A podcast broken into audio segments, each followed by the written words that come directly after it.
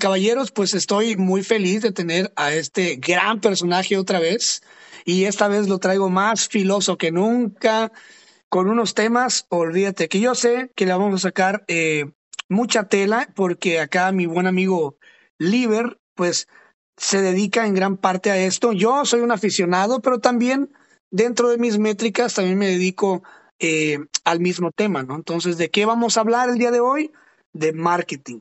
Esto es solamente para aquellos que realmente, voy a decir esto mejor dicho, para aquellas personas que en sí hayan escuchado la palabra pero no la comprendan o no sepan qué significa. Entonces, esto es nada más rapidito. ¿ah? ¿Qué es marketing? Marketing es la ciencia y el arte de explorar, crear y entregar valor para satisfacer necesidades de un mercado, objeto o producto con lucro. El marketing identifica necesidades y deseos no realizados. Define, mide y cuantifica el tamaño del mercado identificado y el lucro en potencia. Eh, Liber, bienvenido otra vez, hermano. Es un gran, gran, gran, gran, gran honor tenerte aquí otra vez. Gracias. Hermano, eh, al contrario, gracias a ti por esta invitación. Emocionadísimo por esta temática, ¿no? Por esta coyuntura.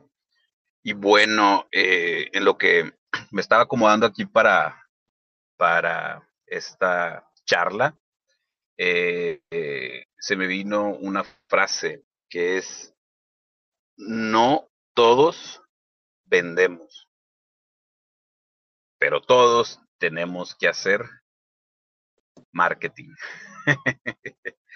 Entonces, eh, parto de la premisa de que eh, en este mundo ¿no? de, hiperconsumo, todos requerimos eh, cacarear el huevo, incluso hasta si trabajas en una oficina, porque todos son narrativas. El marketing es el arte de atraer personas para cumplir con tus objetivos comerciales. Entonces, a veces, si haces muy buen marketing, ya vendes. Pero todas las personas, no siempre, estamos aptos para vender en todo momento. Entonces, si analizamos bien ahí, ¿no? Esa, esa línea tan delgada, eh, todas las personas, hagamos lo que hagamos, tenemos la necesidad de hacer marketing. Cada quien lo hace de diferentes maneras. Unos optan por el escándalo, otros optan por hacerse de una imagen, ¿no? Hasta, hasta gente muy grande sabe, sabe eso, ¿no? Eh, baby boomers y así, ¿no? Cuando están en, sus espacios laborales, saben que tienen que generar una percepción en los demás, porque todo ha degenerado, no lo desvirtúo, hay cosas muy buenas del marketing, pero todo ha degenerado en que entramos en una etapa en la que no se trata de ser bueno, sino de parecerlo. Entonces, al rato, pues se van a dar temas muy candentes, ¿no? Entonces, no sé cuál sea tu, opinión, mi hermano, de esta frase con la que abro, que se me acaba de ocurrir hace algunos minutos en los que me estaba acomodando. Muy cierta, muy cierta, porque mencionabas, mencionaste una palabra clave para este, para este mercado, ¿no? De lo que es, o para este arte del, del, del vender, ¿no? Este, Primeramente, no todos saben vender y no todos saben comprar, pero al final del día todos queremos que se nos venda algo, ¿no? Todos queremos sentirnos especiales, todos queremos sentir ese poder de que, ah, yo compré esto, ¿no? Todos queremos en el día, no importa cómo, pero tener una pequeña victoria y tener una pequeña recompensa, ¿no? Entonces, las narrativas, como tú decías, ¿dónde empieza la narrativa de tu vida? ¿Dónde empieza el, el, el, el saberte vender las cosas, ¿no? Primeramente desde que te despiertas. Desde que te despiertas, tú ya te estás vendiendo ideas, te estás vendiendo creencias, te estás vendiendo eh, todo para poderte levantar de la cama e irte a cumplir las metas para lograr eh, satisfacer esa recompensa del final del día, que es volver a casa igual, pero con metas cumplidas. Entonces, todos los días y todo el día nos estamos vendiendo ideas. Entonces, para empezar, nosotros mismos somos nuestros propios vendedores, ¿no? Sí, no, y más ahorita con la proliferación de las eh, marcas personales, ¿no? Eh, y ahorita, bueno, los esquemas eh, horizontales en el marketing, el crecimiento que se dan, la automatización de, de, ese ciclo de vida, ¿no? De, de, un cliente que ya le sabes todo. Entonces, eh, lo, primero que tenemos que entender es que aunque no te llegue a gustar la mercadotecnia, es necesaria. Solo se convierte en un mal necesario cuando no se dan esos mecanismos de ética en su implementación, ¿no? Que ahorita estamos llenos de, esa cuestión. O sea, mm, eh, tengo años observando el, el, cómo se está facilitando eh, los clickbaits, ¿no? Eh, esa situación de te, te hablan, te, te atraen, te hacen esa llenan de humo el espacio y de repente apareces en ese espacio sin tu cartera y estás solo. Y es algo que tenemos que entender. Eh, es una línea que un servidor todavía no traspasa. Entonces, no juzgo a quienes lo hacen, ¿no? Eh, solamente que sí aún conservo principios éticos. Me ha tocado ver miles, porque pues parte de la generación de contenidos te hace que consumas y conozcas, ¿no? Entonces empiezas a, hacer un mapeo de qué es lo que se está haciendo y es increíble, ¿no? Eh, como ejemplo, gente que se anuncia eh, con temas aspiracionales, me ha tocado ver videos, o sea, de una pomposidad impresionante, ¿no? Eh, de que con los camellos en la Arabia Saudita, y entrando a una puerta de un hotel lujoso y te das cuenta que le escribieron cientos de miles de personas cuando no te decía nada ni hacía nada. Lo único que estaba haciendo es atraer con un clickbait para que la gente se fuera a una landing page, que se fuera eh, a, a veces hasta es a un phishing. Entonces, esas cosas, Cristian, me está tocando verlas varias veces al día. A veces me desintoxico y digo, ¿qué traía? ¿Qué vendió? ¿Qué, qué, qué es la tangibilidad de esto? ¿Qué están ofreciendo? ¿Qué sucede con la gente que se, se da el humo y de repente cuando voltean ya cayeron en una situación fraudulenta, no saben exactamente qué les están vendiendo, entonces eh, lo que hace de repente prender las alarmas, ¿no? Porque el, marketing tiene cosas muy padres, es apasionante, pero pues ya la, eh, muchos de las nuevas generaciones te están instando a que a que copies. Entonces, que copies y que hagas esos anzuelos. Y ya, ya eh, es una barrera que ya muchos traspasaron y que no les es problemática, ¿no? Entonces hay que hablar un poquito de, de, esos principios. Hay gente que no esconde esto, ¿eh? Incluso asesora a, a sus clientes diciendo, no, tiene, tiene que ser un bait y, y también, o sea, tú a la gente pues le tienes que dar esperanza, a veces hasta falsa. Yo le llamo el marketing de, la inflamación de la esperanza, ¿no? Que sí está dejando a mucha gente igual. Entonces, o a veces hasta peor, como dicen. Entonces, eh, bueno, pues ya vamos tocando algunos puntos para introducirnos más adelante en materia. Hay, una, hay un artículo el cual agradezco muchísimo que lo hayas compartido, la verdad. Cortito, pero poderoso, ¿no? Como un chile habanero. Este, me gusta mucho y quisiera que abarcáramos un poquito de, ese artículo. Y viene, viene ligado a eso del clickbait, a palabras como tendencia, ¿no? Que hasta hace poco no se conocía, la verdad. Hasta hace un, ni siquiera una década. Eh, precisamente así se llama este artículo, se llama Tendencia y el subtema, o el, digamos que el, ahí el, el la línea, pues sí, la línea de subtema es el, el extraño mal que acalla las expresiones más genuinas de creatividad eh, también en ese artículo habla sobre los noventas, eh, cómo viene, vienen ciertas cosas alrededor del mundo ocurriendo, mientras que al mismo tiempo, así como sigilosamente, como un ninja, ¿verdad? El Internet viene fluyéndose como la humedad y viene cambiando ciertas cosas, pero eh, mencionan mucho una palabra que se llama tendencia, viralizado también, ¿no? Esas dos palabras, grandes palabras modernas del día de hoy. ¿Qué te lleva a escribir este artículo?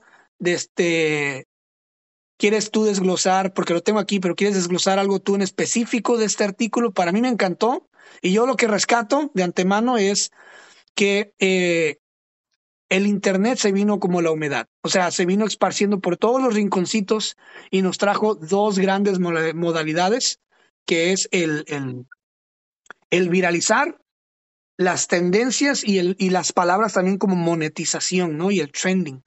Pero abarquemos un poco de tu artículo. Este, ¿qué rescatas de ahí? ¿Qué es lo que más te gustó y cómo, cómo fue que lo armaste? Muy cortito, pero muy, muy bueno el artículo. Ah, muchas gracias. Sí, debe tener por ahí algunos nueve meses de existencia. Eh, es precisamente inspirado en todo lo que observé ya trabajando de lleno en varias redes sociales, en algunas de ellas pues tú y yo interactuamos prácticamente a diario.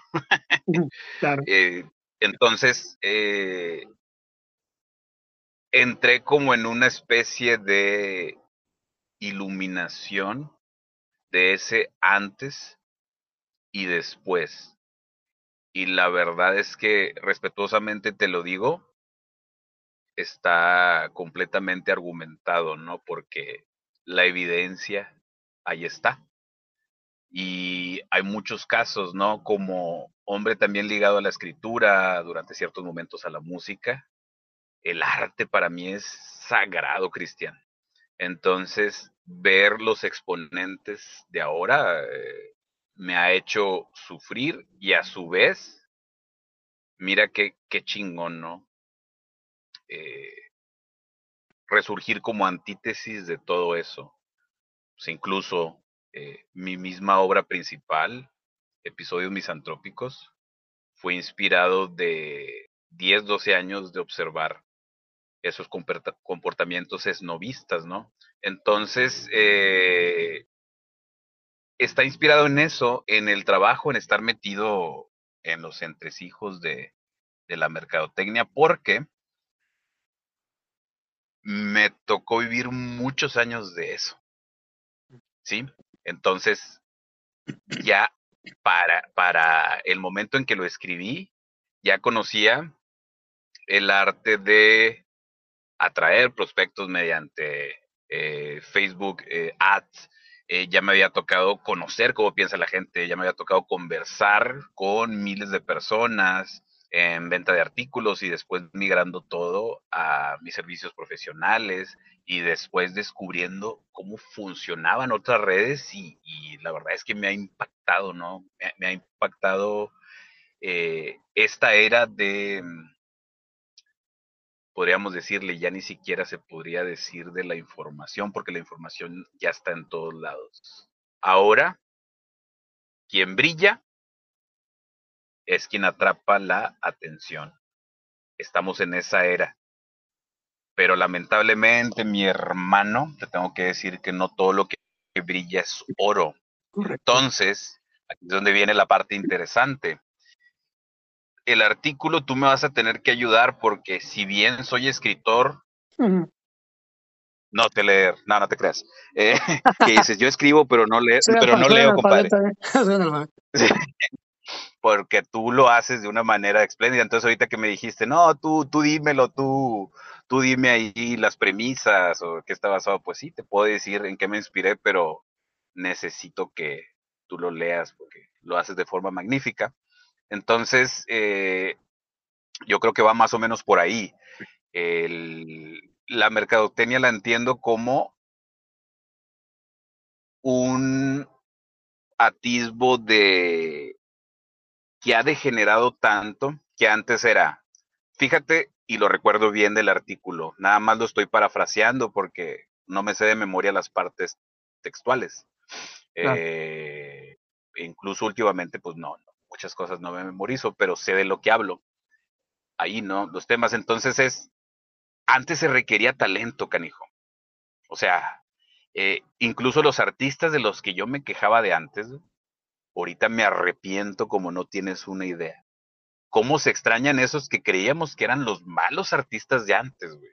Si esos estuvieran activos ahorita, eh, la romperían y sería más cercano a la verdad. Antes se necesitaba un sello distintivo. Antes, si cantabas más o menos, tenías que tener un estilo. Si pintabas bien, tenías que tener eh, líneas originales, tenías que ser disruptivo. Si escribías, tenías que ser una chingonada. Fíjate la, la, la época que más o menos de los noventas para acá empezó poco a poco a distorsionarse, a distorsionarse y los últimos años, híjole, pues qué ¿no? El mundo, el mundo del arte, pues ya sabemos eh, quiénes son los artistas más escuchados y ni cantan, ni tienen talento, eh, son incluso la mayoría de las letras, ¿no?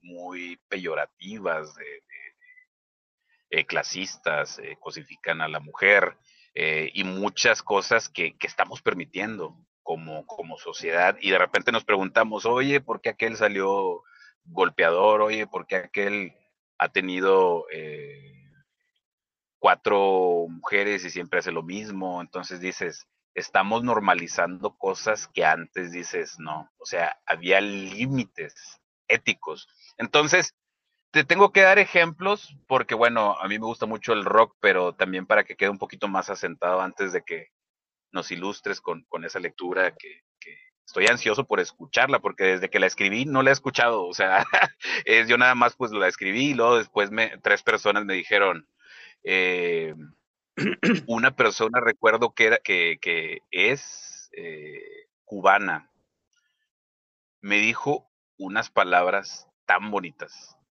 tan bonitas, porque de eso se trata. O sea, cuando escribí el artículo, mucha gente así como que, ay, o sea, veías que no es bien aceptado, pues tenemos un entorno. Ay, ya viene otra vez este güey con sus filosofadas. Sí, cabrón, pero está perfectamente disertado. Entonces, de repente que empiezo a escuchar así de que las notificaciones, eh, en ese entonces tenía Facebook súper muerto, no, es que no, eh, vi este artículo, bla, bla, bla, bla, bla, bla. Entonces, una de las palabras, pues digo que el lenguaje nos crea. Siempre que yo escribía, utilizaba mucho el término disertación, ¿no? Me identifico mucho con él. Entonces, una persona que jamás había tenido acceso a, una de las tres personas que me escribió, me dice, la verdad es que estoy impresionado con su estilo de disertación. Entonces, yo sé que para mucha gente es como que, ah, pinche libre, eso es bullshit. O sea, ahorita eh, el que enseña vende, el que hace esto, esto, tienes que eh, hacer, vender espejitos para atraer a la gente. Ahorita ya vale madre si escribe bien, escribe mal, pero precisamente para esas personas, para esas personas que saben respetar otras opiniones y que le encuentran un sentido padre a que hay esquemas dialécticos, o sea, eh, es simplemente una opinión finalmente y es algo que mucha gente, fíjate que batalla para entender, ¿no? De que lo mío no deja simplemente pues, de ser una opinión. Algunas personas se ganchan para mal. Y ahí vienen las reglas del marketing, compadre, para cerrar con esta introducción. Dicen que en el marketing no hay mala publicidad. Y dicen que en la mercadotecnia no debes de ser tibio. si quieres empezar a, hacerte de, de, gente que le guste tu trabajo, tienes que ser em, absoluto. Y son reglas que ahorita se están cumpliendo a la cabalidad, ¿no? Entonces, me encanta porque dicen, si nadie se molesta contigo, significa que algo estás haciendo mal en tu mercadotecnia.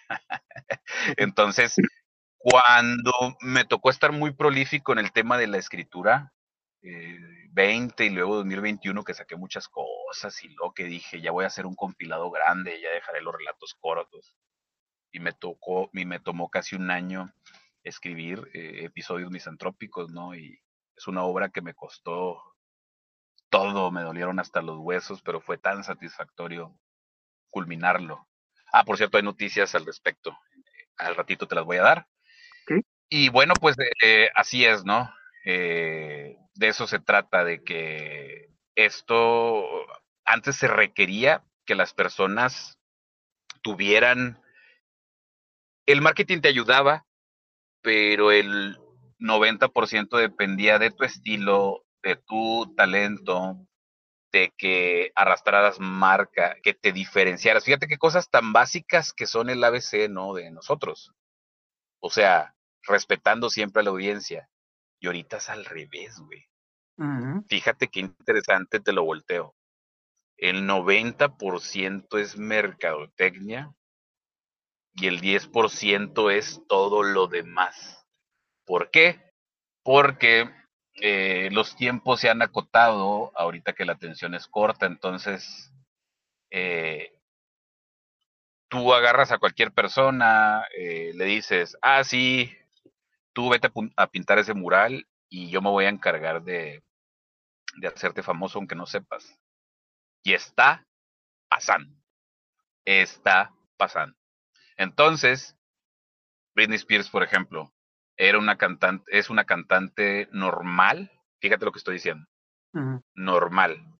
Pero cuando sonaba en la chingada radio, sabías que era Britney Spears. sí. Y eso lo val y eso lo atesoraba y lo atesoro hoy. No me gusta su la música pop. Sí, algunas canciones están pegajosas, pero ahora respeto más a esos artistas.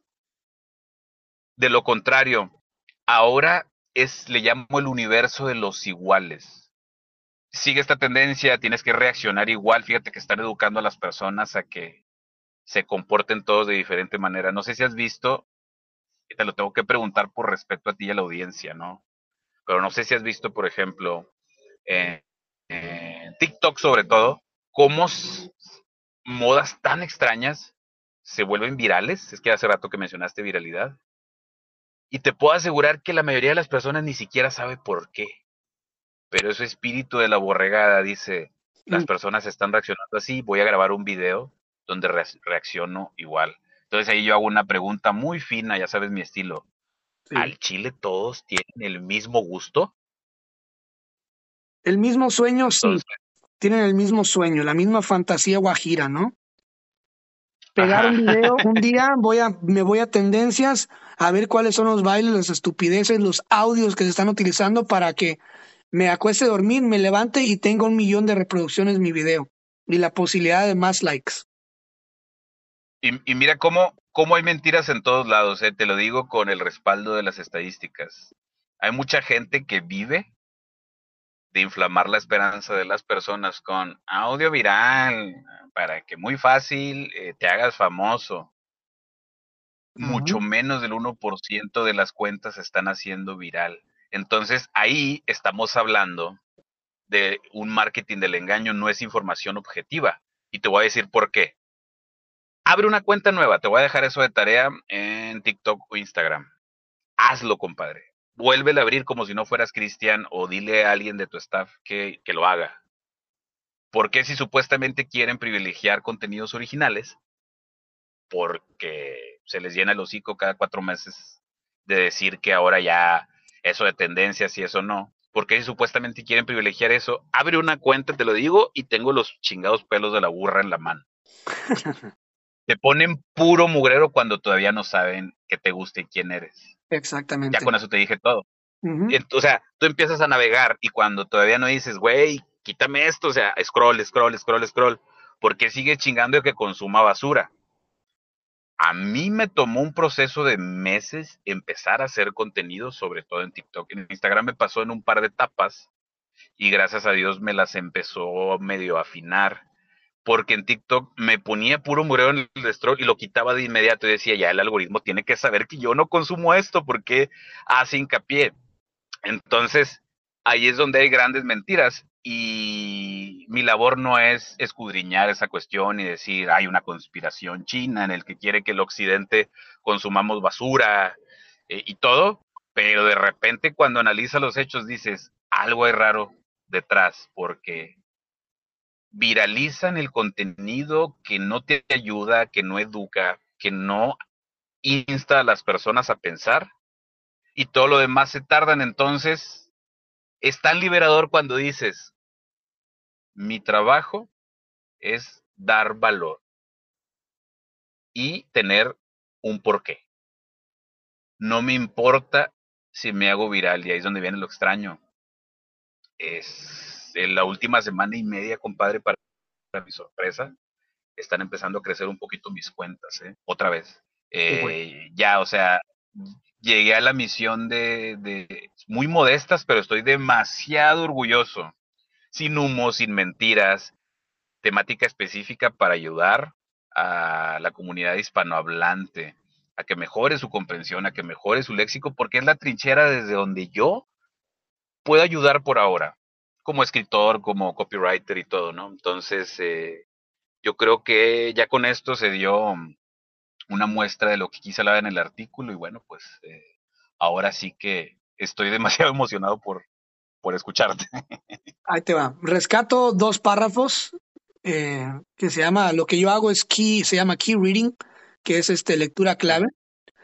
Y me siempre me gusta identificar los párrafos más, los que más impactan, ¿no? Y tengo dos párrafos rapiditos.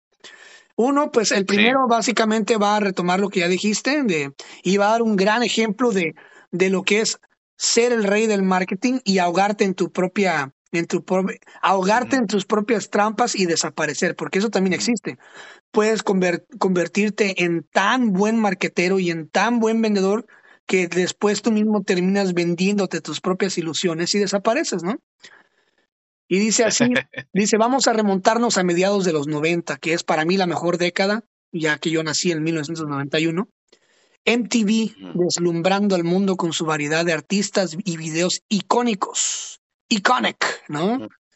Los tachos glorificando Latinoamérica creciendo y compartiendo, China produciendo cantidades ingentes de artículos ¿verdad?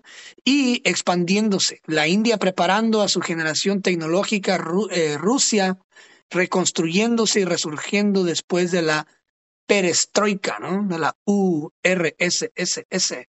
También se consolidó el fin del Upper las agencias espaciales contemplando la posibilidad de vivir en otros planetas. El cine rompía barreras de efectos especiales y contaba con guiones de primera. Los Simpson en los años dorados, la apertura comercial en todo su esplendor, con ínfulas globalistas, el incipiente, útil y ya muy, muy encaminado Internet, asombraba por la disrupción que implicaba las distancias que acortaban, ¿no? Eh, luego dice, entre comillas, en ese. sí, sí, que me la fumé, sí que me la fumé. Sí, en ese entonces, ¿no? El pop o algo popular no tenía para nada una acepción negativa, ¿no? Y voy a incluir una vez el otro artículo, el otro, este, ¿cómo se llama? Párrafo, que es precisamente el último, ¿no? Por ahora, adaptarnos o morir lentamente. Todos esos de la vieja escuela, de la antigua guardia, aunque sabemos que la resiliencia ha sido nuestra bandera en múltiples frentes, esta es la batalla de batallas. Es el patrimonio cultural y existencial de nuestra estripe, lo que está en juego. Entonces ya no solamente eran estas grandes empresas, ¿no?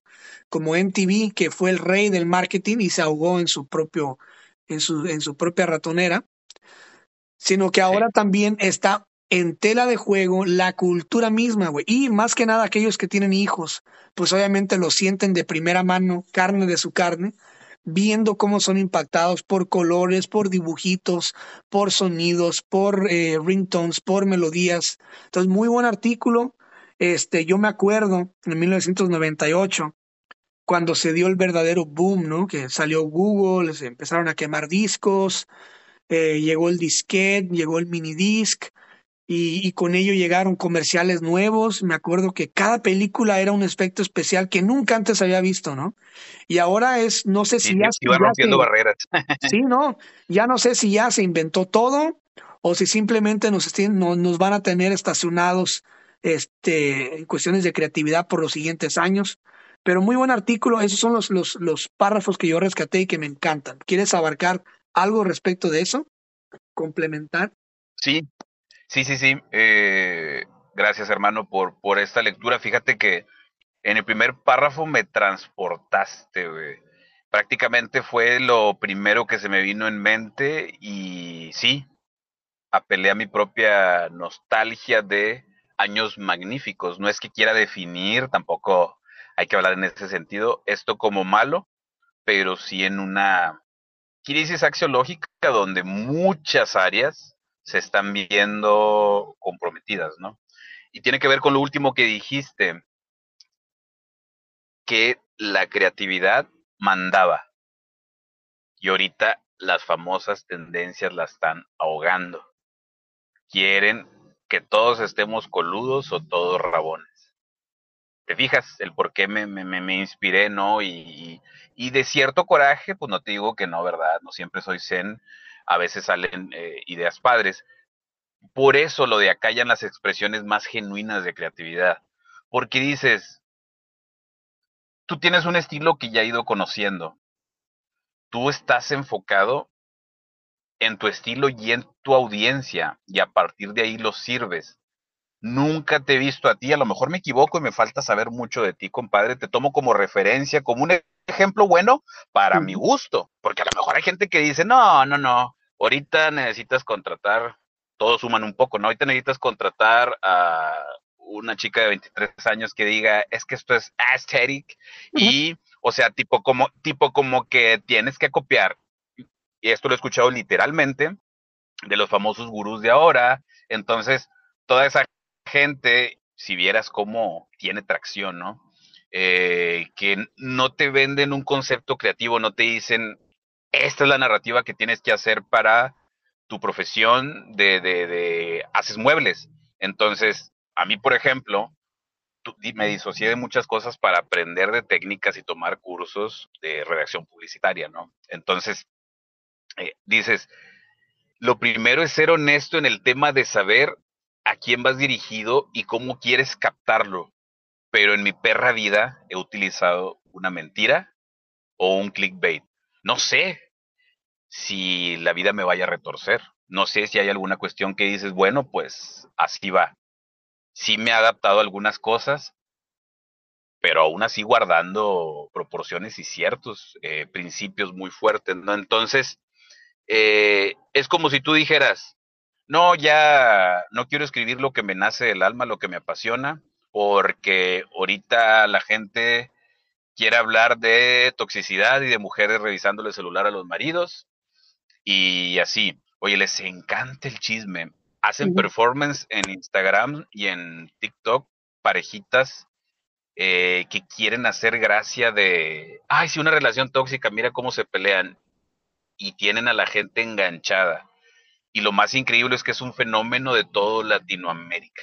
Eh, o sea, dices, wow, cosas inverosímiles. Sí, ya había hablado yo de esto como por ahí de los 2008, 2009, empecé con estas narrativas y hacia dónde íbamos, pero te tengo que decir que ya me sorprendió mucho, ¿eh? Ya, ya hay una exageración en cosas que escribí en el 2009 y 2010. Ya se asomaba esto, pero ni siquiera yo sabía que se iba a retorcer tanto, ¿no? Entonces, imagínate que tú tengas ideas chingonas dirigidas a ayudar todavía mejor a tu comunidad, pero como todos esos gurús y toda esa gente no están como que ambientadas a ese formato, esa gran idea que puede cambiar muchas cosas en tu entorno, en tu sociedad, pues se queda ahogada. Entonces, en ese momento yo la verdad es que no me quejo, creativamente estaba, híjole, se me estaban ocurriendo unas cosas, estaba terminando eh, episodios misantrópicos, estaba creando unos copies que, puta, o sea, si bien tuve copies, fíjate que para llegar a ser pues, eh, un buen copywriter, cometí muchos errores y, y qué bueno, porque después encontré un estilo y luego encontré como que todos esos eh, secretos, ¿no? Por así decirlo, que te van ayudando a ir armando una narrativa correcta y saber a quién dirigirte, ¿no? Entonces ya tendrás oportunidad de conocer en lo eventual, en lo eventual algo de mi portafolio. Pero ahorita, pues muchas cosas de esas no, no, no están del todo sirviendo porque te dicen muchos de esos gurús, fíjate, te lo dicen ya textualmente, güey, ya es un descaro. Tienes que ser amarillista y, y amarillista y sensacionalista. Las cosas, pues, ya cumplí 20 años criticándolas desde que estaba en la universidad. Eh, eh, siempre he sido muy mesurado, ¿no? En, el tema este de, querer tener una versión eh, honesta de las cosas, ¿no? Por esa cuestión, te tengo que dar la excelente noticia, hermano. Échala. Ahora sí, bien y de buenas. Años de esfuerzo y muchas gracias por eh, haber fungido como un potente recordatorio. Haz de cuenta que me, me ayudaste mucho a decir, oye, sí es cierto, ya lo había intentado una vez. Episodios misantrópicos, mi trabajo compilatorio, ya está disponible en paperback de amazon.com Estoy más emocionado que nunca ver ese trabajo tuyo de un año escribiendo, donde hablando precisamente de creatividad y honestidad, porque ahí no pensé en marketing. ¿Recuerdas cuando te dije alguna vez? Ahí no pensé en ser políticamente correcto. Claro. Ahí dije lo que, lo que salió de mis vísceras, incluso a veces era un poquito autofágico, y yo mismo me ponía eh, como un instrumento de esa crítica, ¿eh? también eh, burlándome en ocasiones de mí mismo y ver ese mal como colectivo. Entonces, lejos de, ser eh, una misantropía en decir que esta sociedad ya no funciona, se convirtió paradójicamente en un ensayo humanista.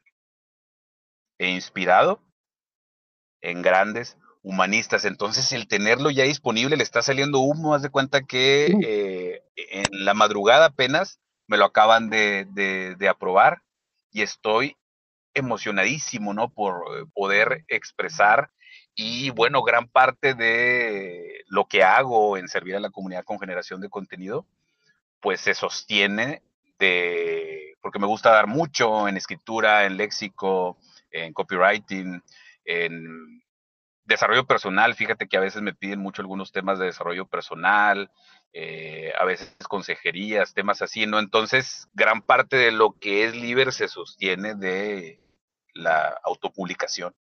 Entonces, estoy demasiado emocionado.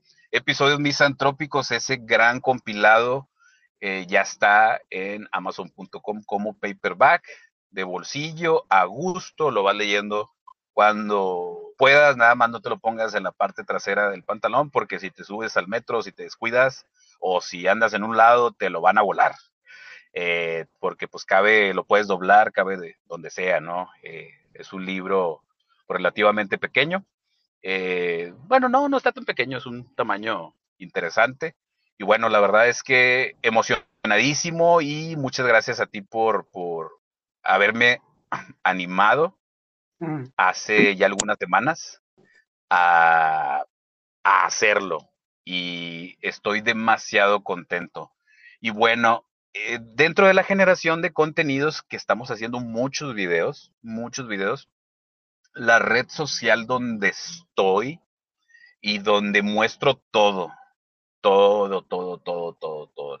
A veces en Instagram hay algo de elitismo, a veces en TikTok hay populismo, a veces también tengo etapas buenas en las dos redes, pero la que me está aceptando artísticamente libre que va desde la crítica, que no debe ser mal tomada porque pues prácticamente no digo nombres, entonces estoy siendo respetuoso, ¿no? Quien se sienta aludido, pues ni modo.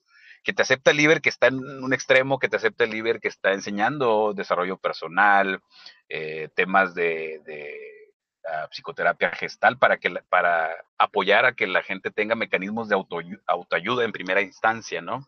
Si requiere ya cierta consejería eh, en temas eh, emocionales o ontológicos, también puedo apoyarlos, pero de entrada que la gente por sí sola, con esos modelos que estoy compartiendo videos y clases ya, no sé si has visto que ya estoy compartiendo clasecitas en Pintarrón, sí. que puedan que puedan apoyarse, ¿no? Entonces, la red que me está permitiendo eso es YouTube, Liber del Fierro, en todas mis redes sociales, pero la que estoy poniendo todo sin censura y que no me ha votado ningún solo video es YouTube. Así es de que si quieren apoyar a que siga generando mucho contenido, suscríbanse a mi canal de YouTube. Aparezco como Liber del Fierro y ahí parte de la, lo que hacemos, ¿no? Muy asociado a Lord Léxico. Eh, ya prácticamente en todas las redes sociales, eh, así estoy. Y sí se dieron los cambios que te dije la vez pasada. Ya soy en todas Liber del Fierro.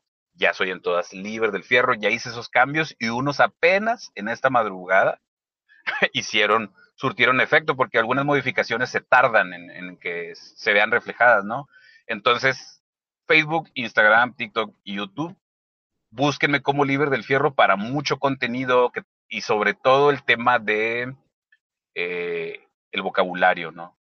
Es eh, una de las principales dinámicas, de las mejores aceptadas, para que vayas añadiendo palabras a tu vocabulario y que eso te permita comprender mejor tu mundo y por ende que tu poder creador sea esté mucho más eh, apuntalado, ¿no? Que, es, es, como que una misión que tengo así desde el corazón, apoyar a que Latinoamérica o, la comunidad hispanohablante haya más cultura porque considero que los últimos siglos el sistema eh, de educación pues no, no, no ha funcionado y pues nos dan mucho atole con el dedo, mi hermano. Entonces, insto a las personas con mucho cariño a que también por su cuenta se formen.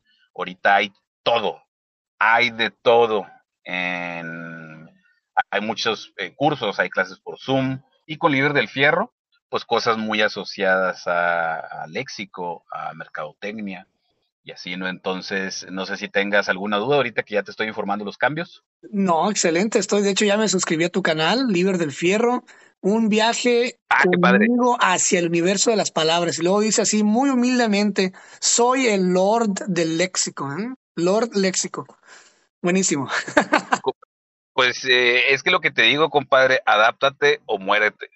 Eh, no lo esperabas, ¿verdad? Buenísimo. Uno se, tiene, uno se tiene que ir a... La ley de Pareto es súper interesante, la ley de Pareto. La contaminación del niño en el adulto, buenísimo. Eh, el poder del pensamiento flexible, wow, muy buenas cosas. Walter ¿eh? Sí, sí, sí, la verdad es que eh, ese tipo de pensadores, lo que es los humanistas, en los últimos años he tenido eh, esa influencia de, de, Walter Rizzo también. no sentó mis bases, pero híjole, he tenido mucha identidad y eso a lo mejor se convierte en un sesgo, ¿no? Pero estamos en el derecho porque cuando hace varios años que, leí este libro, ahorita estoy en una relectura, lo estoy dando otra vez y me encanta porque pues tener esa capacidad de asombro y el poder del pensamiento flexible, compadre, es algo, es algo que nos ayuda mucho a sortear eh, los cambios y superar la, adversidad, ¿no? Entonces trae una temática muy padre y bueno, siempre me identifiqué y como dice, ¿no? A veces alguien en esa narrativa eh, hace que las personas se puedan eh, identificar, pues sí, de eso se trata. Hay gente que se identifica con otras cosas y es bastante respetable.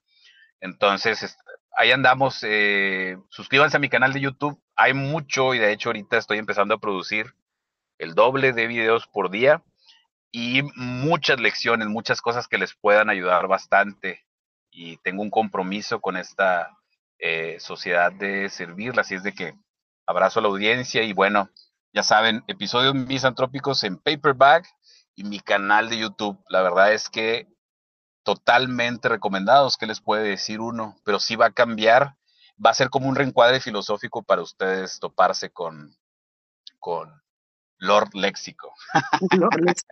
hablando, hablando de las narrativas, este, hay mucha gente que obviamente sabe su narrativa y sabe autovenderse sus narrativas. ¿no? Hay mucha gente, sin embargo, que no, que no lo, que tiene buen producto, pero no logra identificar la narrativa de su producto, de su servicio, ¿no? Y por eso a veces su, su negocio o su producto pues no sale, no sirve, ¿no?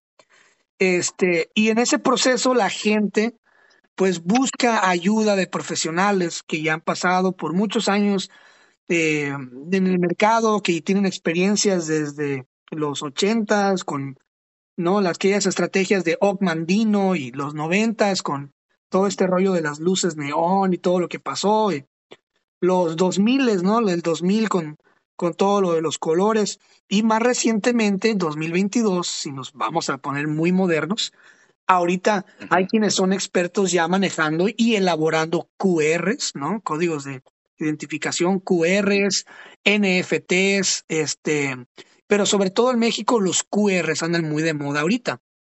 Ahorita ya estamos viendo, por ejemplo, si vas a un pueblo, una ciudad, como digamos Manzanillo, Colima, para poner un ejemplo, donde antes pintaban un rótulo que decía bailazo, ¿no? Gran bailazo, ¿no? Y pintaban las letras así con, con letras de Julián Álvarez, cabrón, así con, como si se estuvieran saliendo en 3D, ¿no? Ahora llegan ese mismo espacio y nomás lo pintan de blanco, ¿verdad? De fondo. Ajá y le pegan encima una lona con un QR gigante, güey. Pasas, lo escaneas y ya tienes todo el cartel allí en tu teléfono. Y hasta puedes comprar el boleto y puedes apartar la fecha. ¿Cómo estamos de, de cómo nos estamos simplificando y qué rápido, ¿no?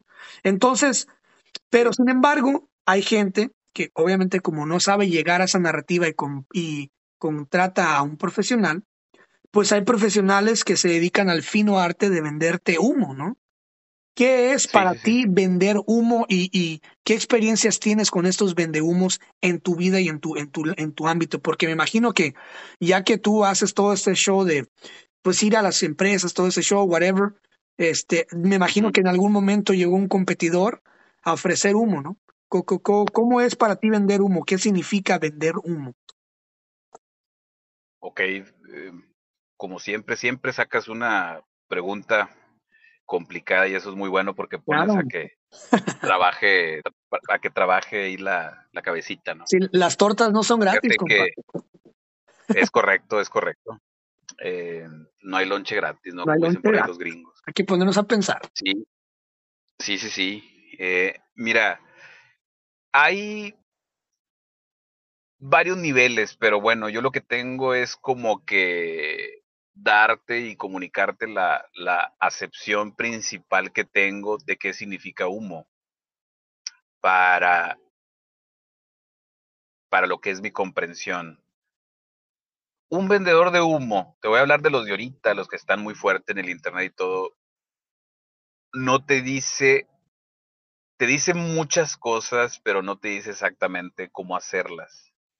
Eh, te invita a algo pero no hay claridad a dónde estás llegando. No te está dando algo tangible, un modelo, hechos estadísticos. Haz esto y esto te va a ayudar a esto. Es precisamente lo que, en lo que tanto eh, abundé en el principio. Lo que te comentaba de, yo nada más me encargo de que te intereses bastante y que me generes mucha interacción y conversación en mis redes. Te das cuenta muy fácil porque mira, vamos a irnos por rubros y te voy a hablar de uno, hermano, que pues te va, te va a volar la cabeza. Este desde hace varios años, ahorita hay mucho vende humo eh, sobre todo en el tema de, Hay dos temas donde hay, donde hay bastante. No tiene que ver con que sean competidores o no, lo digo como estamos en una mesa de análisis. Eh, y la verdad es que yo siento que a veces todo suma, unos para mal u otros para bien, pero todos, todos dan, ¿no? Desarrollo personal y mercadotecnia. Ahí te va. voy a tratar de decirte cinco minutos de una y unos cinco minutos de la otra. Vamos a empezar con desarrollo personal, que me tocó vivir mucho esa etapa hace siete, ocho, todavía hace seis años, más o menos. Mucha gente creen en México empezaron a proliferar los famosos, los famosos coaches ontológicos, el famoso eh, persona que da cursos y muchas veces armaban los cursos nada más volándose las fichas técnicas y el material de otros, ¿no? Eh, no, no, no, no tenían diseño instruccional, no tenían nada, nada bueno. Hablando de creatividad, hermano, después te paso unos materiales que hice de mis últimos cursos en, en físico. Eh, están muy bonitos. Hace poquito me los encontré. Eh, ahí sí me tocó darle una empresa. Ahorita no estoy tan enfocado en las empresas, estoy más enfocado en el microempresario, en el profesionista independiente, en el que tiene su marca personal, ¿no? Pero bueno, vámonos al desarrollo personal. Creían que por tener un, un papel o estudios en psicología, ya pueden decirle a las personas cómo vivir. Fíjate lo delicado de esto, cabrón. O sea, en, mm, profesoras de administración retiradas decían, ah, ya me retiré, cobro mi pensión, ahora soy coach de vida. Cientos de miles de ejemplos en México, todo mundo, compadre, todo mundo ya era coach de vida, te decía. Entonces ahí es donde entra, pues imagínate, yo entreno eh, soft skills, como dicen los gringos. he formado en habilidades blandas, las más importantes, eh, comunicación, servicio, resiliencia, orientación a resultados, liderazgo, trabajo en equipo, que están muy ligadas las últimas dos, ¿no? En la, en la misma sección del cerebro es donde se ven y, se y que se están reforzando, ¿no? Esas, eh, esas habilidades, esas competencias.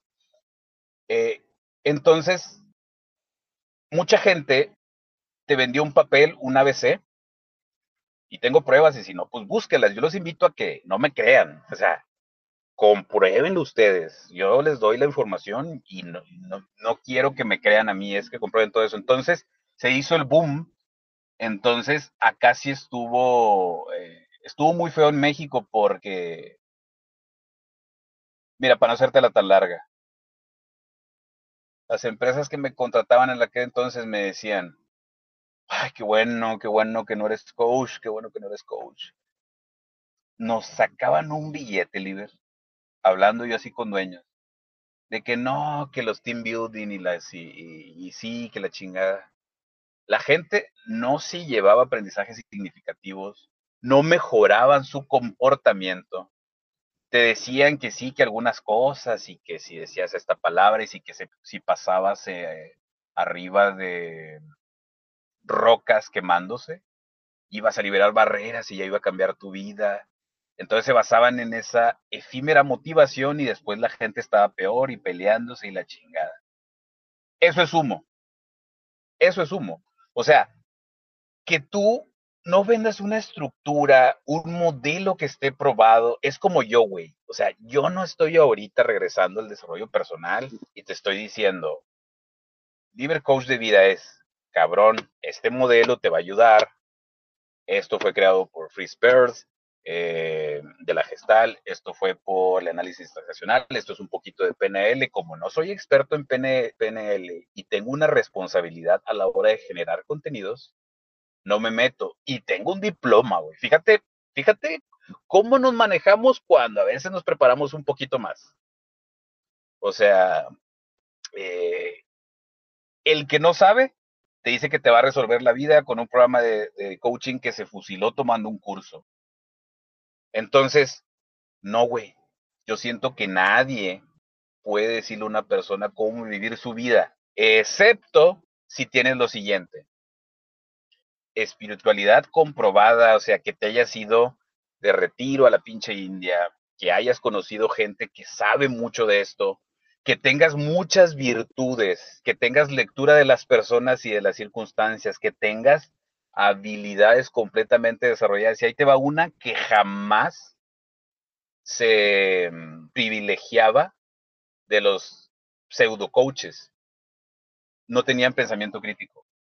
A mí cuando alguien me buscaba para consejería personal, compadre, yo les decía, voy a agarrar un poquito de todo el tema de lo transgeneracional, sistemas familiares, voy a buscar un poquito de prácticas de coaching, pero las buenas, o sea, libros escritos en Europa yo los tengo.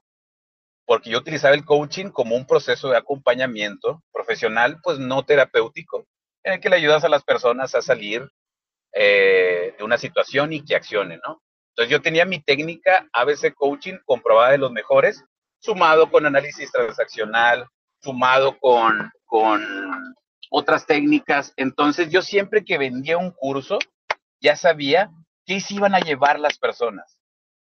Entonces proliferó y curiosamente a todos los vendehumos, a la mayoría les fue mucho mejor, porque ya empezaba todo eso que te va a resolver la vida, tu gente se va a llevar mejor, terminaban peor la gente, terminaban decepcionados, cosa que gracias a Dios nunca me pasó a mí, porque yo no, yo no saludaba con sombrero ajeno y decía que yo había inventado este modelo de comunicación o que la técnica, porque también una vez me tocó crear un, uno, un curso muy práctico de servicio al cliente, me volaba la cabeza ese, ese, ya te conté la anécdota en la que me volaron muchas ideas de ahí, eh, en, la, en la emisión pasada. Entonces, eso es humo, no decirte cómo, qué vas a aprender, nada más te invitan, nada más te dicen, no, es que tú tienes que hacer esto y lo otro. Entonces yo siento que tienes que ser una persona muy virtuosa y la habilidad más importante que casi no se menciona se llama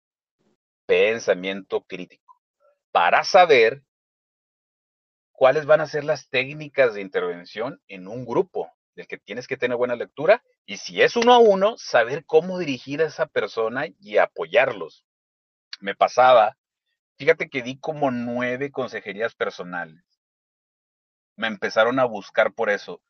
La historia se da porque la acepción, fíjate los significados, me, daba mucha, eh, mucha risa. Eh, incluso me pasaba con unas amistades, ¿no? De que, oye, tú ya, tú ya tienes eh, estos estudios, tienes tus cursos registrados y todo, entonces eres coach. No, cabrón, mejor miéntame la madre. No me gusta, no me gusta esa extensión innecesaria por culpa de todos los vendehumos eso se malbarató. Y la verdad es que, digan lo que me digan, aquí sí me pongo perro, no resolvieron tantos problemas ni ayudaron a tanta gente en ese boom en México de eso. Ahorita hay mucho boom del tema de yo te asesoro para que hagas videos, eh, el video marketing que vendan. Y, y, también hay humo, ¿no? Como nos vamos a pasar ahorita al tema de marketing. Entonces, por ahí va. Ojo, conocí gente tan chingona, cabrón. Y jamás estaban diciendo que te iban a resolver la vida y todo. De hecho, al lado de algunas personas, o sea, yo me sentía de que, güey, es un privilegio estar aprendiendo de tal persona, de esta persona. Entonces, había personas tan fregonas en ese rubro que sabían todas las técnicas, tenían todos los estudios y no se basaban en, ay, bueno, es que yo estudié psicología y ya con eso, a veces esas personas requerían más ayuda, güey. O sea, y, conocí personas muy fregonas que yo a la de ellos decía, no, hombre, esta gente me rompe en pedazos. Pero eran un porcentaje ínfimo, güey. Ya esos no los vendías vendiendo humo eran personas muy preparadas, ¿no? Ahorita algunos de ellos todavía viven, son personas muy preparadas. Y veías eh, esa vuelta, cómo a veces eh, son más precavidos, por así decirlo, ¿no? A la hora de compartir información y no te dicen que te resuelven la vida, que son coach de vida. Se requieren demasiadas virtudes, compadre. Y antes de un papel y saber técnicas diferentes, porque a veces tú aplicas una técnica y no te sirve. Entonces, lo más interesante es que a los que mejor les iba, nada más les daban a la gente por su lado. Y la, y la famosa consejería o coaching se trata de desafiar las creencias, ser un espejo para que la gente empiece a ver sus verdaderos males. si no funciona con coaching, yo me tomaba la licencia de decir, ¿te vas a seguir conmigo? Porque esto pinta para más y pum, iba para atrás y utilizaba esas herramientas que ya ha tocado ver y paz.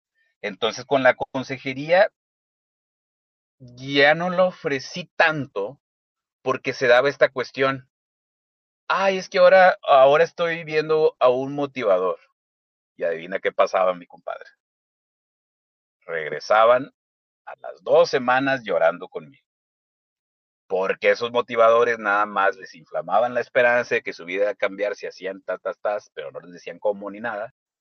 Y daban, caían, güey. O sea, eh, empezaban una caída libre en sus problemas. Por eso es, por eso hablo mucho de populismo. O sea, a cosas más complejas como lo que es el ser, güey. O sea, somos eh, seres integrales, eh, una situación holística muy completa, psicológica, espiritual, biológica, N, que, que se me hace un reduccionismo barato, que alguien diga, ah, sí, yo te voy a decir cómo, yo te voy a decir cómo resolver tus problemas de pareja, y vas a ver que en dos días, papás, entonces empiezan a sacar dinero y terapias y así, ¿no? Entonces yo me iba más desde el counseling eh, y, no lo hice porque de las nueve personas que me pidieron, está bien triste lo que te voy a decir, yo sé que a lo mejor te puedo caer mal, compadre, pero no me equivocaba, a un amigo, a un amigo le dije, así, tal cual, en seis meses te va a buscar, después de todo ese análisis, después de ver patrones y todo, le dije, en seis meses tu vieja te va a volver a buscar. Y ahí es donde vas a ser fuerte. Y ahí es donde vas a ser fuerte y tienes que saber, ah, mm, volver a marcar las cartas y decir que no te salga con las mismas chingaderas. No, no, por eso ya estoy yendo al gimnasio y ya eh, cerrando ciclos y la chingada, pero fueron horas y horas y horas y horas y lo empoderé, el vato adelgazó, eh, lo ayudé bastante, lo acompañé, no modestia aparte. Fueron varios casos muy parecidos de hombres y mujeres y de esos nueve, seis eran personas que yo conocía mucho y otras tres eran nuevas que pues, como que les, fueron atraídos por algunos temas que publicaba en aquel entonces, ¿no? Entonces, eh, no es que lo haya quitado eso como un servicio, claro que puede ayudar y me encanta el desarrollo personal, pero con responsabilidad, chingada madre, eso sí me calienta, güey, o sea, entonces les decía algunas cuestiones y todo y, güey, o sea, parecía una civila. Pues a los cinco meses eh, regresó prácticamente otra vez de su pendejo, eh, regresó con su vieja, todas esas recomendaciones que le había dado para ahora construir una relación muy sana, pues él se desvalorizaba mucho, toda esa cuestión, ¿no? Pues le valió madre, se las pasó por el arco de triunfo. Entonces, la realidad es que uno encontraba muchos patrones y encontraba cosas y no me daba el crédito, pero ahí te va lo más interesante. Las personas no querían cambiar. Muchas personas en realidad no quieren cambiar, mi hermano. O sea, duele, duele bastante, pero ya cuando los desnudaba, me empezaban a ver de que, ah, güey. Fíjate, con un amigo me pasó que tenía una vieja como de la chingada. Este es otro caso. Es que te, lo tengo que decir porque dices, no puedo hablar al aire, güey, tengo que dar testimonios. si te, como dicen, si uno va a disertar, pues va a estar. Claro. Entonces ahí te va lo primero, lo primero que te habla acerca de mi personalidad, ¿no? Que a veces también puede uno caer gordo. ¿Cómo ves? Ya ocupo, ya ocupo ahora sí que mínimo dos horas en todo eso que sabes hacer, porque ya he visto que sí la mueves, no sé qué y todo. Muy amable, me invitó a su casa, me puso unas cheves bien heladas, eh, algo lejos de donde yo vivo. ¿Cómo ves a esta? Que ya se quiere divorciar, chingada. Pa, pa, pa, pa, pa, pa. Y ahí es donde viene la voz sorpresa. Le dije, el problema de parejas es de dos. Si yo de entrada ya te quiero poner a ti como víctima, soy la persona más pendeja del mundo para apoyarte en un proceso profesional de consejería. Muchas cosas tú también las estás permitiendo, recuerdo, estoy recordando y reviviendo el momento, Nada más me peló los ojos y así como que, cabrón, no esperaba que mi amigo me dijera esto. Entonces, a un amigo, güey, o sea, tu confianza se la volteas. La gente no quiere que lo desafíes, güey. Yo cuando empecé con este lenguaje disertante, ay, a la gente no le gusta que le digas cosas. Eh, ¿Por qué no escribes low content o, temas de desarrollo humano que le digas que todo va a salir bien y bonito? Les dije, pues es que sí lo puedo hacer y puedo sugerir algunas cosas como las hago, pero decir que eso es la panacea, que eso te va a ayudar, no. Entonces, jamás he permitido que me digan, oye, tú tuviste muchos años de experiencia, coach de vida y todo. Lo que pasa es que yo estaba enfocado en grupos, en, en, diseño instruccional, en facilitar. Eh, yo, facilitador de aprendizaje, a mí no me digas eh, coach ni nada de eso. Aquí para mí está muy quemado y es como que ya dejo atrás. Si a alguien se le sale, pues tampoco es como que lo va a mentar la madre, porque soy respetuoso pero no quiero ser asociado con eso porque hubo mucho vende Entonces hay gente que te vende soluciones mágicas y que las ramitas te van a tocar y, y cuestión, es en serio, ¿eh? y cosas, eso es humo. O sea, cosas sin ningún sustento eh, metodológico también, cosas que no son científicas. Yo, ¿por qué chingados estoy ahorita regresando al, al, al gestal y al análisis transaccional? porque son científicos y han ayudado a chingos de gente y en los países más desarrollados. Yo no voy a estar con algo que no conozco. Todo esto me tomó años, canijo, de, de, de quemadas de pestaña y de empezar a transferir este conocimiento a través de personas, a través de cursos. Entonces, vender humo en ese aspecto estaba canijo. Dos mujeres fíjate lo que me pasó, ¿eh? ¿eh? yo no estoy para decirte lo que quieres escuchar, ese, ese ha sido mi principal problema. Una honestidad brutal, brutal. O sea, no puedo evitarlo. A una yo le dejé de hablar después de una consejería y la otra me dejó de hablar. Una me dijo, eh, esta no era tan cercana, fue una amistad hace muchos años. Y me dice, es que es tan triste que me estés recordando todo esto que me está pasando con mi suegra, con mi pareja, y que tú intentes hacerme salir, pero ya me di cuenta que no tengo los huevos de hacerlo. Puta, güey. O sea, haz de cuenta que me, haz de cuenta que me dieron un chingazo. Hace poquito me saludó, pero fue así de que, o sea, no quiero entrar en esto, nada más pues agradeciendo que, que estás en este tema bien fuerte del contenido y todo. Yo sé que fue un fiasco. Le digo, no, no, no, no, no. El tema es que uno, cuando le entra en eso, lo haces con esa responsabilidad que estás tratando con un ser humano.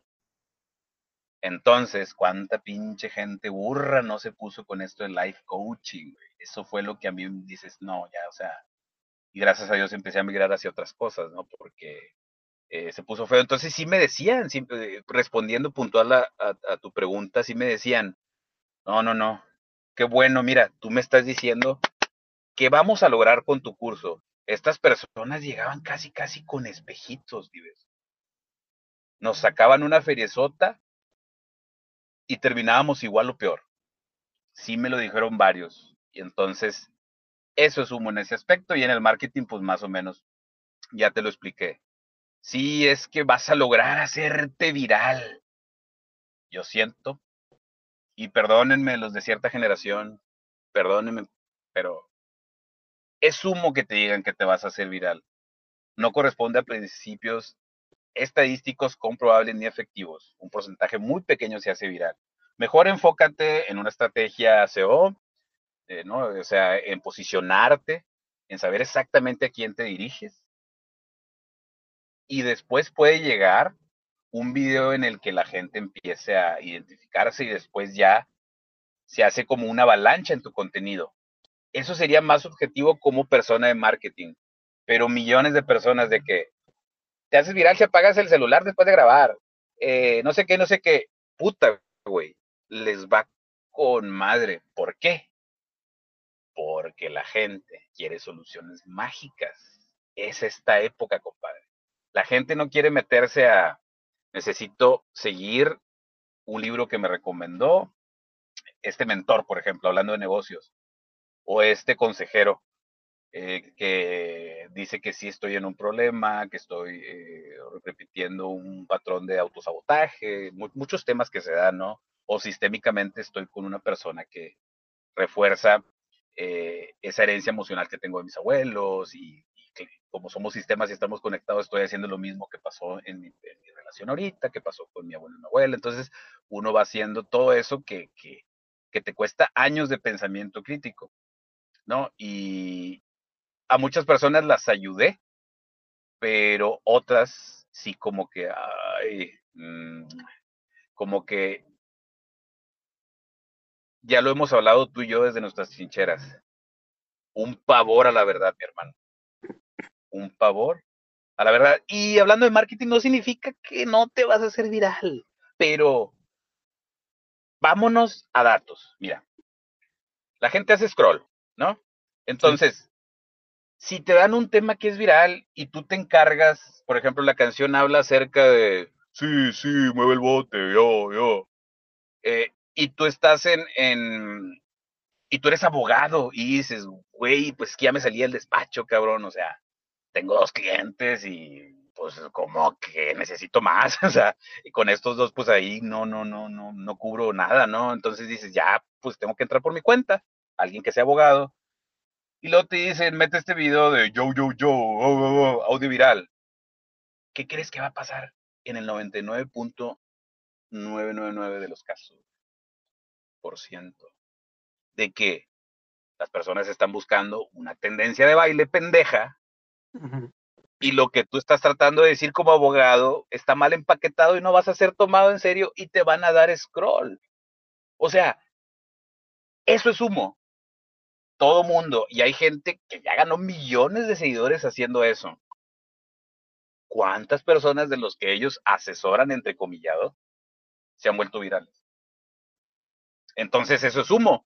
Ni siquiera, yo ni siquiera en ese aspecto me vendo como, como experto y tengo unas fórmulas, ya unos axiomas probados que te ayudan a ir ganando seguidores, que he mapeado porque me gusta hacer todo esto de, de mapeos en libre entonces, esa, esa, es una parte y ni siquiera lo vendo así, entonces donde dices, entre menos sabes, pues más te vale. Y a veces pues no hay, no hay Y, y bueno, pues espero que ¿Cuándo, Mi última pregunta del día es, ¿cuándo no es bueno vender? Porque obviamente si te digo, oh, siempre es una oportunidad para vender hasta un lapicero, ¿no? Sí. Pero ¿cuándo es no bueno vender? ¿Cuándo no es bueno vender?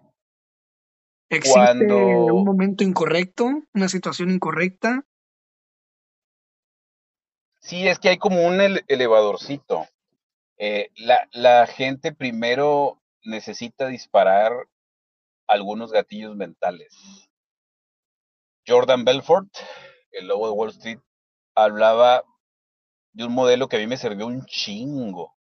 Hace cuatro años y pude vender por unas épocas, temporadas altas, muy bien. No siempre ha sido así. Y equivocarme, pues me ha hecho aprender más, ¿no? Yo he estado con ventas mediocres, con ventas muy altas y con ventas muy malas, ¿no? Entonces, hablaba de las tres certezas. Las personas tienen que confiar en la compañía, en el producto y servicio, o servicio, perdón, pero también en ti como vendedor. Entonces, a medida que esas tres certezas estén alimentadas y se disparen gatillos mentales como autoridad, donde vienes, que haya identidad, que tienen la confianza y la garantía de que tú ya tienes personas satisfechas de lo que tú ofreces, ¿no? Entonces, el marketing atraemos, pero si algo he entendido es que la realidad, y si te vas a datos duros, por ejemplo, vámonos a redes sociales. Un porcentaje bien pequeñito de tus seguidores compra directamente los productos que tú le pones. Y así va a ser hasta en los mejores vendedores. Incluso en aquel entonces que yo tenía alta conversión, los que más vendían tenían un 8%. De cada 100 personas que atraías y te costaban, vendías 8 y se consideraba altísimo. altísimo, estabas con madre. Bueno, de todo lo que tú tienes como seguidores eh, en redes sociales, pasan, eh, tienen que pasar primero a otro escaloncito en el que empiezan a confiar en ti, en el que se empiezan a dar los espacios semánticos en el que dicen, ah, cabrón, no nada más confío, esa parte de una autoridad. Ha hecho esto y esto y esto y esto. Eh, tiene aciertos, pero también se ha equivocado y esto lo hizo crear esto. Oye, me interesa ya. Entonces, hay una maduración, hay una maduración, ¿no? O sea, no siempre están listas las personas y te das cuenta desde el momento en el que ya no te preguntan más. Sí, tú puedes derribar N objeciones. A mí me ha tocado eh, trabajar, como te platiqué aquella vez, ¿no? De que eh, analizar el proceso de venta de telemarketers. Eh, también les ayudaba un poquito a que se sintieran mejor a la hora de trabajar y bla, bla, bla. Entonces, analizaba las llamadas y, no, mira, esta objeción rápido la tienes que aventar así, así.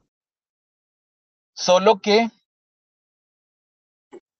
tienes que tener, yo siento que ser buen vendedor, fíjate lo que te estoy diciendo ahorita y claro que hay un margen de error, no se da para todos los casos, hace que la venta prácticamente se haga sola, que tú ya hayas hecho un camino de servicio, que la gente sepa perfectamente que tú resuelves ese problema y que sabes explicarles también la parte mala, ¿no?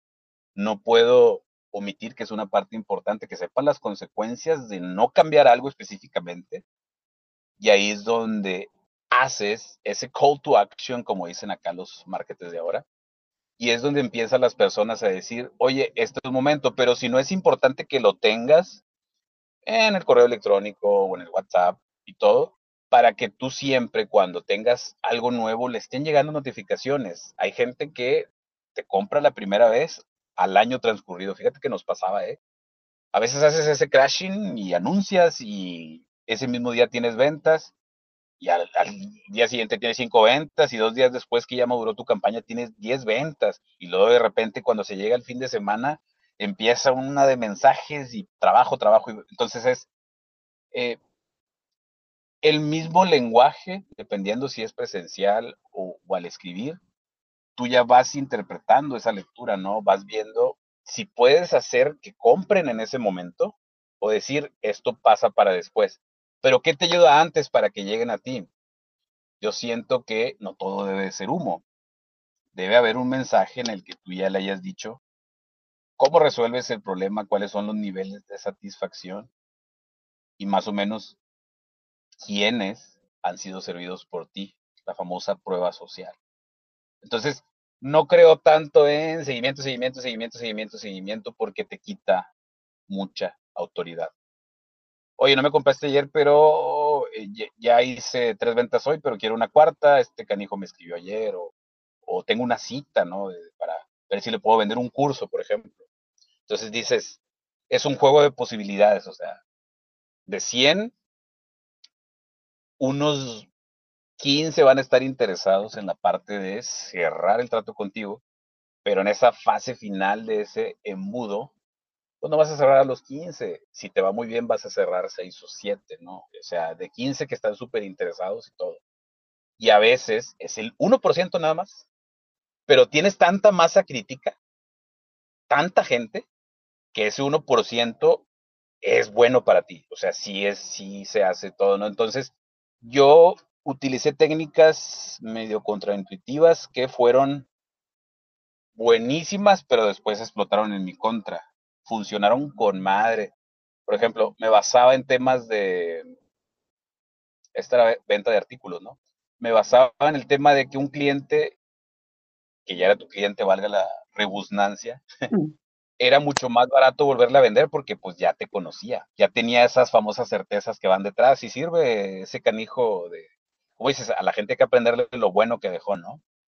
Este, entonces ya tenía certeza de que tú servías bien, que lo aprovisionabas bien. Entonces, al segundo año del, del negocio, ya ocupamos mucho menos publicidad porque la reventa estaba funcionando con madre, porque yo me daba cuenta que estar atrayendo siempre y depender de prospectos nuevos era un cuello de botella en el que salían muy poquitos en las ventas y que te quitaban mucho tiempo.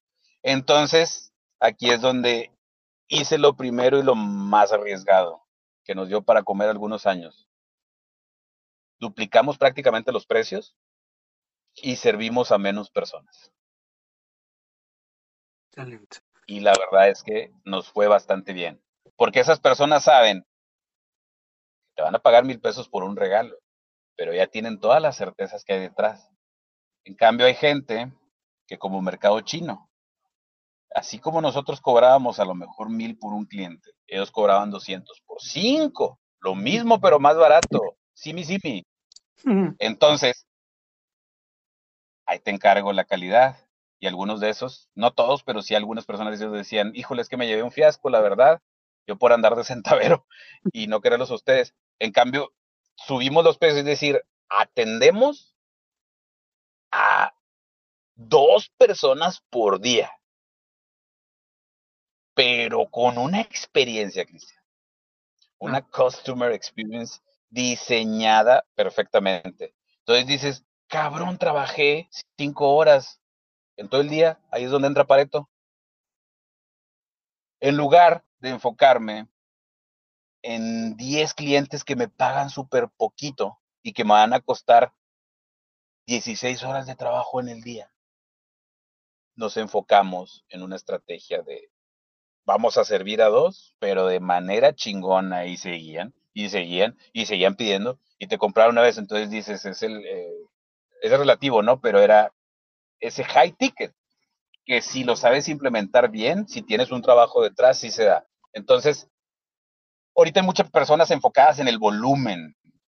Te vendo un chingo, pero bien barato. Métete, entra aquí y llévate este PDF gratis. Y mira, es que tú necesitas esto y te lo quieren vender hasta por los poros y te llega chingos de mailing y todo. Bueno, no, no lo comparto tanto. Eh, yo soy más de, necesito construir una narrativa de principio a fin y saber demostrar con hechos de que esto que estoy ofreciendo, pues ya tengo años haciéndolo y soy una persona viable. Cuando no tengo algo bueno para ofrecer, no lo ofrezco. A veces por eso me espero unos meses para madurar algo. ¿Sí? Entonces, eh, pues por ahí va, compadre. Muy bien.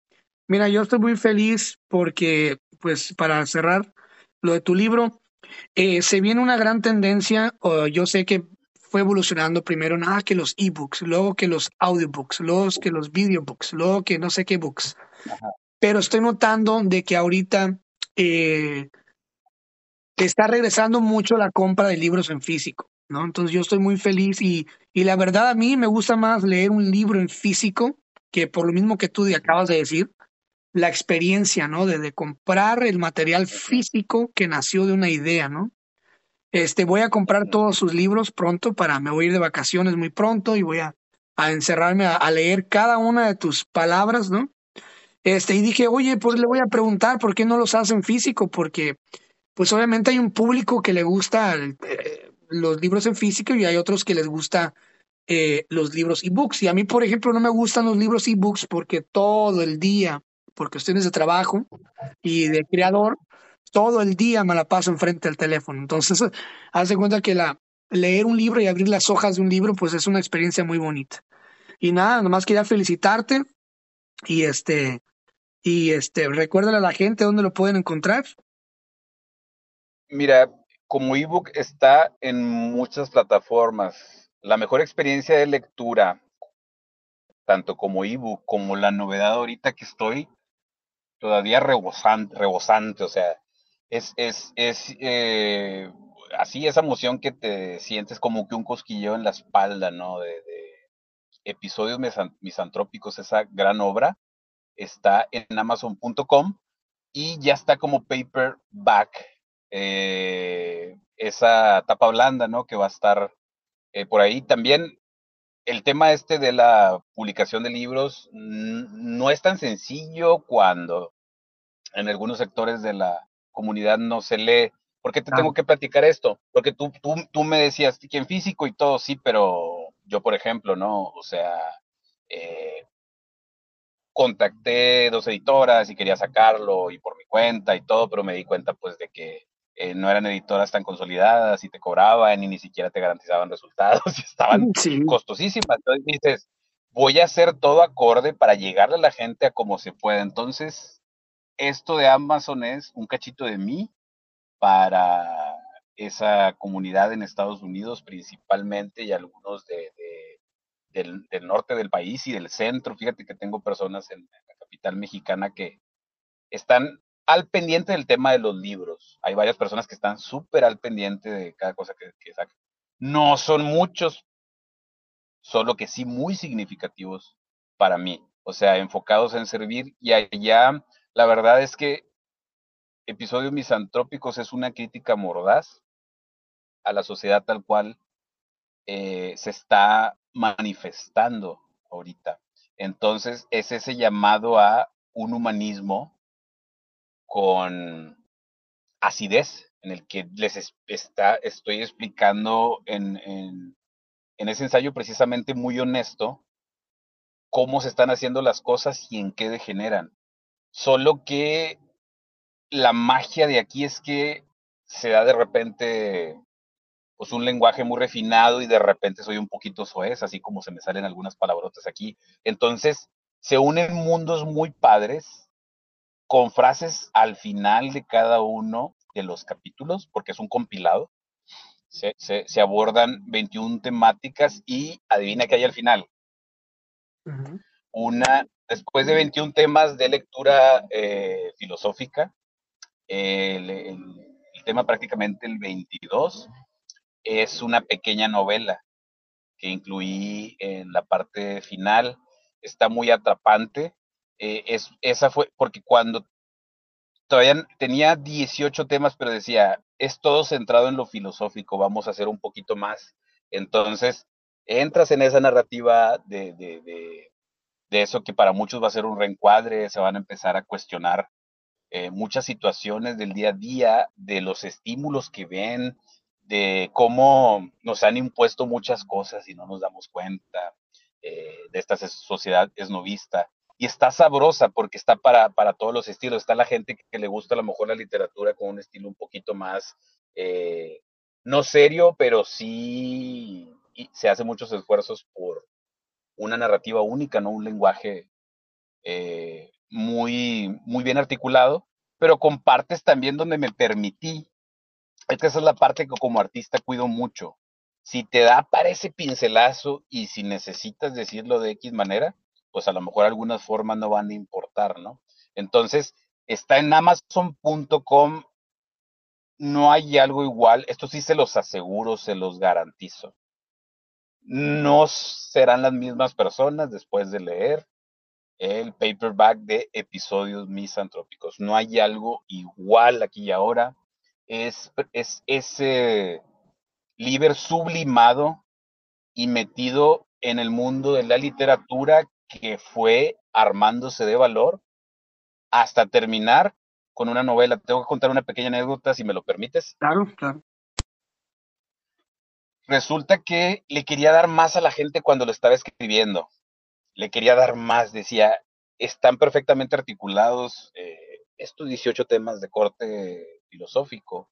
Estas eh, opiniones están muy bien y, y, la frasecita al final con un matiz poético, como, que eh, incluso eh, tengo amigos que son filósofos, filósofos que estudiaron eso y me impactados, ¿no? Les, les gustó mucho, o sea, personas que, que saben, incluso un amigo que es seminarista con todos los estudios, lo han tomado muy bien sin ofenderse ni nada, ¿no?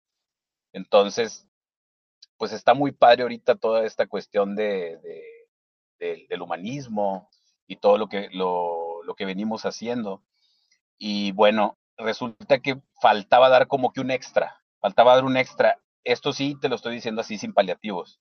Decía, faltan como que tres capítulos en los que la gente se lleve sí lo filosófico está padre, pero quiero dar un extra, ya estaba desvelado, ya me voy a la espalda, ya tenía meses escribiendo. Es un compilado que me costó mucho. Y lo dije, sí, una novela, no, pero no soy novelista. La verdad es que no, no creo tener el nivel. Y luego ahí es donde entra mi mujer Regina y me dice, ay, Liber, ¿cuántas cosas no has hecho cuando a veces ni tú mismo creías que las podías hacer? Mm. Y en un proceso de disrupción literaria, escribo ese, esa pequeña novela de cierre que se llama El monstruo de los espejos, cerrando ese gran compilado que es Episodios Misantrópicos y que bueno, ha sido muy, muy, muy eh, aceptado, ¿no? Eh, sobre todo en formato de ebook y ahorita estrenando eh, el de bolsillo, compadre. Entonces, nombre, está magnífico. solamente lo tienen que buscar en amazon.com, ya está disponible. Y bueno, quedo al pendiente de cualquier duda o comentario. También los invito a suscribirse a mi canal de YouTube. Hay mucho contenido, incluso a veces hago reseñas de mis relatos y libros ahí mismo para que ya los vayan conociendo antes de, adquirirlos, ¿no? Estoy como Liber del Fierro y así estoy en todas las redes. En YouTube es donde hay más y de todo y está sabroso, está valiente y siempre de corazón, entregado a, a la, comunidad, entregado a las personas que, que, piensas en ese impacto que tienen las, las palabras, ¿no? Entonces, episodio misantrópico resume todo eso. Y bueno, emocionadísimo, compadre. Hay que. Ahora sí que prácticamente, fíjate lo que son las cosas. Prácticamente parecería yo apadrinar, pero esta sección, el paperback, prácticamente tú eres como que una especie de apadrinamiento simbólico, ¿no? Porque eh, curiosamente está arrancando ahorita, o sea, tiene cuestión de horas que está disponible. Entonces estoy emocionado. A veces solamente hay que darle un, empujoncito para poder, para contribuir. Un, un, empujoncito a veces es lo que ocupa la gente. Sí. Pero bueno, gracias hermano, una gran emisión otra vez. Este, ya estaremos pactando para la siguiente temática, que va a ser sin duda buena. Y pues nada, a toda la gente que nos escuchó pues, Monterrey, un fuerte abrazo, ¿no? De acá de California también, de todos lados. Gracias, Lieberman, gracias por, por tu tiempo y por, por estar aquí, por tu constancia y tu congruencia. no, al contrario, gracias a ti porque en todas estas emisiones no he visto censurada ni un mal momento, ni una solo, sola palabra de mi parte. Y eso la verdad es que solo es de un puto crack, hermano. Y tú lo eres. Tú lo eres. Te va a censurar, no te preocupes. sí, no, es, impresionante cómo uno aquí puede decir eh, todo lo, lo, que sale de las vísceras, de, también del cerebro, de cosas que hemos aprendido. Y bueno, también a veces resulta como un proceso eh, terapéutico muy importante, una, una catarsis, ¿no? Y quiero agradecer a toda la audiencia que ha estado recibiendo. Eh, eh, esto de verdad es incómodo hacer en Spotify. los abrazo. Yo sé que el mundo ya tiene decenas de amigos que no me han presentado físicamente. Entonces, hay como que esa emoción, esa sensación, esa estima. Gracias por darle oportunidad a mis lecturas y más ahora que estamos entrenando porque es el medio con el cual me apoyo para darles más y generarles más contenido. Dar valor, valor, valor y, más valor. Así de que no olviden episodios misantrópicos en paperback a través de amazon.com. Y los abrazo a todos y te abrazo a ti, mi hermano. Igual. Estoy siempre para servirte. Gracias por la confianza, gracias por el espacio y bueno, pues nos estaremos viendo muy pronto. Que Dios te siga colmando de, bendiciones y que todo siga así de bien.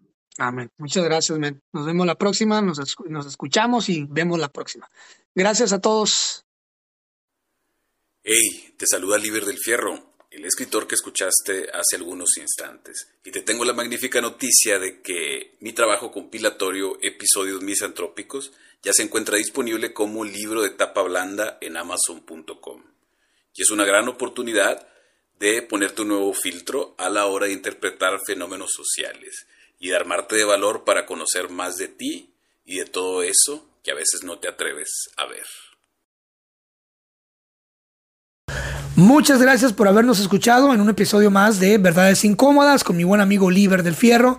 Como ustedes sabrán, yo soy un escritor eh, independiente, así que todo esto corre por mi cuenta y lo que ayuda muchísimo a que mis proyectos, el podcast y todo lo demás que hago siga en flote y las luces encendidas es que le den una oportunidad a mis libros en sus vidas, en sus corazones, en sus libreros. Recuerden que tengo cuatro libros, los cuales tres son poemarios y una novela. Los poemarios son La Dama Invisible, Un Tarro de Miel, Los Versos de un Vagabundo y la novela es Inseparables. Los invito a que los busquen todos en Amazon, ya disponibles en diferentes formatos. Búsquenlos eh, como Cristian Castañeda y el nombre del libro. Y pues bueno, ojalá que les guste y que sea un viaje poético muy bonito y que puedan disfrutar de la novela también y que puedan ustedes seguir apoyando para que todas estas luces sigan encendidas, el micrófono también y seguirnos escuchando y disfrutando de todo el material. Muchas gracias y nos vemos la próxima.